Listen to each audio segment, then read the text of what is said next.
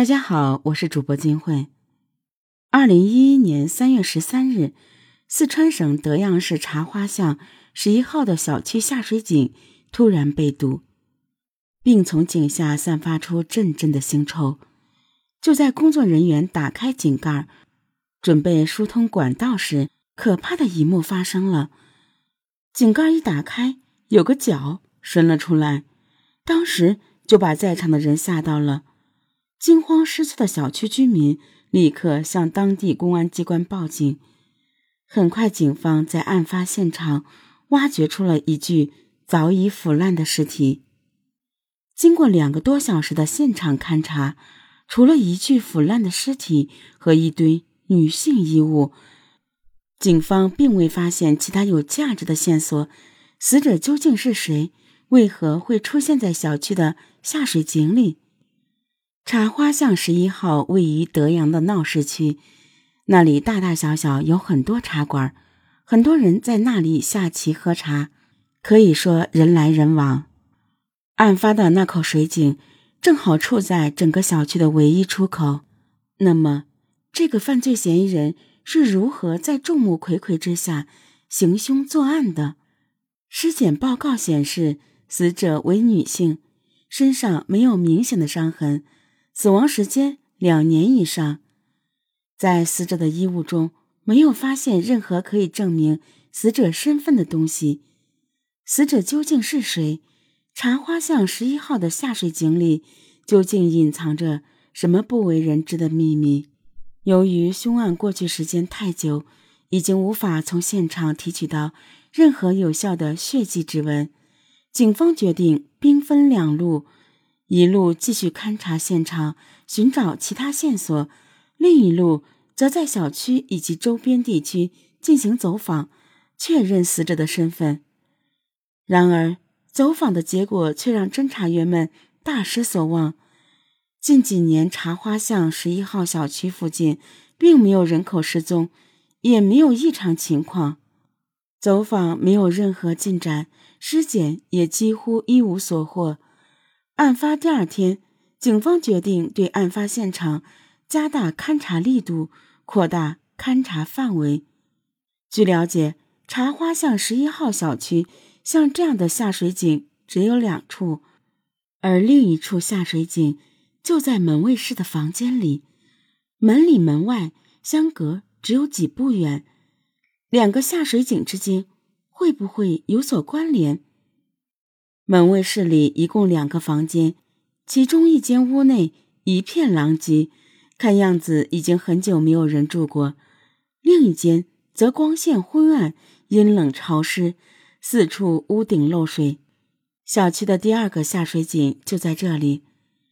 在勘察这个房间时，侦查员发现了一个疑点：这个下水井井盖四周竟然有水泥涂抹过的痕迹。好好的下水井，为什么要涂上水泥呢？侦查员当即打开了井盖，随着一股刺鼻的腥味，一具尸体赫然出现在侦查员面前。随着挖掘工作的继续进行，第三具尸体也被挖了出来。井里隐藏的罪恶，让在场的所有人都惊呆了。两天之内。这个普通的居民小区里，竟然接连发现三具尸体，茶花巷十一号迅速被一片恐怖的气氛所笼罩。这个人来人往的普通居民小区里，到底曾经发生过什么？法医鉴定，三名死者均为女性，第一名大约十八岁，第二名大约三十八岁，第三名只有十六岁左右。他们的死亡时间都在两年以上，甚至更早。发现尸体的两个井口，一个紧挨门卫室，一个就在门卫室内。死者被发现的时候呈卷曲状。一般来说，人死了之后，尸体二至六个小时就会变得僵直，僵直之后就很难让它变得卷曲。警方据此判断。这里应该就是第一案发现场。由于该案件涉及三人被害，案发现场又在人口稠密区茶花巷十一号，社会影响极大。在发现尸体的当天，警方便成立了“三幺三”专案组，并在全市范围内发布了缉拿凶手的悬赏通告和尸体认领的消息。通告发布后不久，警方便接到了德阳市中江县一名男子的报案。男子声称，自己的妻子谢芳于二零零六年六月底失踪，一直没有下落。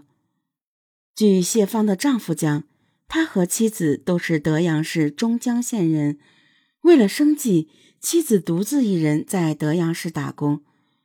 在失踪前，妻子还和他约好要回老家一趟，并且失踪当天，两个人还曾经通过一次电话。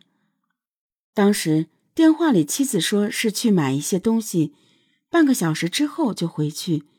但是过了一个小时还没有消息，丈夫再打电话过去的时候，谢芳已经关机了。在之后的几天里，谢芳的丈夫多次拨打妻子的电话，但都是关机状态。他隐约觉得妻子可能出事了，虽然心里很是不安。但谢芳的丈夫并没有报警，因为他觉得妻子可能是跟别人跑了。就这样，五年过去了，谢芳就像人间蒸发一样，音信全无。直到警方发布了尸体认领的通告，根据谢芳丈夫对妻子体貌特征的描述，警方猜测，失踪的谢芳很有可能就是这三名被害人中的一个。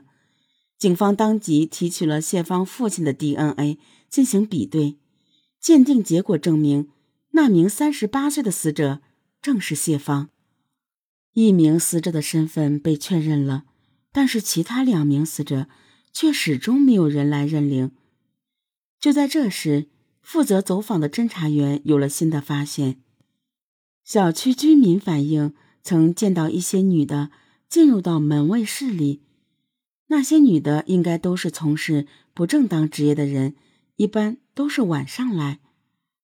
根据这条线索，警方认定这三名死者与这间门卫室里的人可能存在着某种特殊的关系。